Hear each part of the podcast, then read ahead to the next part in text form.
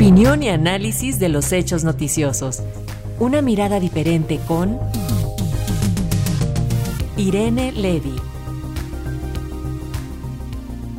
Y justo ahora vamos con el comentario de Irene Levy, nuestra especialista en medios en telecomunicaciones, quien nos hablará del programa de cobertura social 2023-2024 de la Secretaría de Infraestructura, Comunicaciones y Transportes que busca reducir justamente la brecha digital. Así que adelante maestra, te escuchamos. Así, querida Alexia, así es, buenos días ya con cafecito en viernes, último viernes del año. Vamos a ponernos al día con cuatro comentarios o cuatro rápidas notas, una de ellas específicamente lo que acabas de mencionar. El 21 de diciembre se publicó en el diario oficial este programa de cobertura social, lo publica la Secretaría de Infraestructura, Comunicaciones y Transportes y tiene como propósito reducir la brecha digital, es decir, que es para disminuir la cantidad de comunidades y personas que no cuentan que no cuentan con cobertura de telecomunicaciones en sus localidades. Eh, lo que menciona eh, este programa es que en los últimos cinco años se identificaron 10.893 localidades con cobertura Internet de un total de 13.998. Es decir, según este programa se está avanzando en esta en esta eh, cobertura o reducción de brecha digital eh, en las diferentes comunidades. Eh, pero sí hay que decir también que al entrar ya al documento pues más que ser un un documento con líneas claras de política pública, pues nos encontramos con pues una serie de estadísticas y de números, de, de, gráficas. Y pues si hay que decirlo, realmente es como un apoyo que pareciera quiere dar la, Secretaría para que los eh, las diferentes eh, eh, dependencias y organismos y así como los operadores de telecomunicaciones pues utilicen estos números. No hay como tal un programa para reducir la brecha digital en este documento.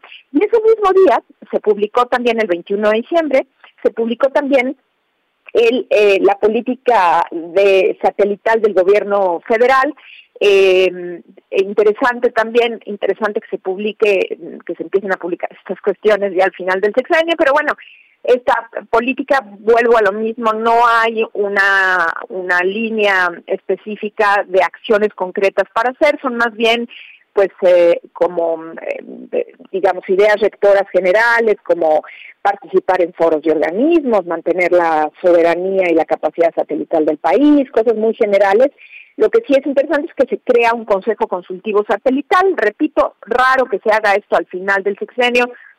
No pareciera que esta creación vaya a tener mucho auge o mucho éxito, pues porque sabemos que cuando ya se está acabando el sexenio es difícil comenzar nuevas políticas públicas. Pues estos son los dos documentos que se pueden consultar en el Diario Oficial de la Federación el 21 de diciembre de 2023 y dos notas rápidas bien interesantes, querida Alexia, amigos. Pues uno, una de ellas es que fíjense que el New York Times acaba de demandar a OpenAI, esta empresa creadora de ChatGPT, y a Microsoft o Microsoft por considerar que hay plagio, es decir, que utilizó o está utilizando todos todo el material de eh, digamos de, escritura intelectual que tiene el New York Times eh, para pues eh, alimentar sus bases de datos de esta inteligencia artificial generativa que pues este alimenta este motor ChatGPT y en el caso de Microsoft también y dice bueno pues lo demandaron por no pagar, primero no, no solicitar eh, la autorización y segundo por no pagar los derechos de autor que según ellos pues se tiene que pagar. Y pues al parecer esto es lo que veremos mucho el, el año que viene en 2024 estas demandas por utilizar el material eh, eh, intelectual pues no nada más de escritos sino también de imágenes por, utilizarlo y generar nueva inteligencia artificial a partir de ahí. Seguramente será un año donde pues eh, veremos eh, resoluciones interesantes al respecto.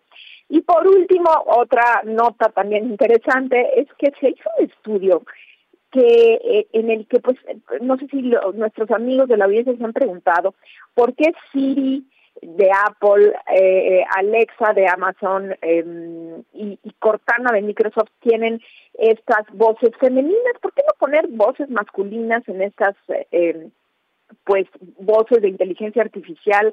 Y se hizo un estudio y se, se resolvió que eh, las voces femeninas eh, inspiran mayor calidez y más humanismo, inspiran más cuidado, eh, esto también tiene que ver con los roles, ¿no? Pues con, con la madre, eh, inspiran más confianza y es por eso que encontramos normalmente voces femeninas en los robots que tienen que ver con eh, cuidado, con respuestas eh, respecto a la logística, etcétera. Es así como eh, respondemos a la pregunta por qué son voces femeninas en este caso y en general se, es porque se han se ha resuelto que pues haya mayor aceptación por parte de la gente.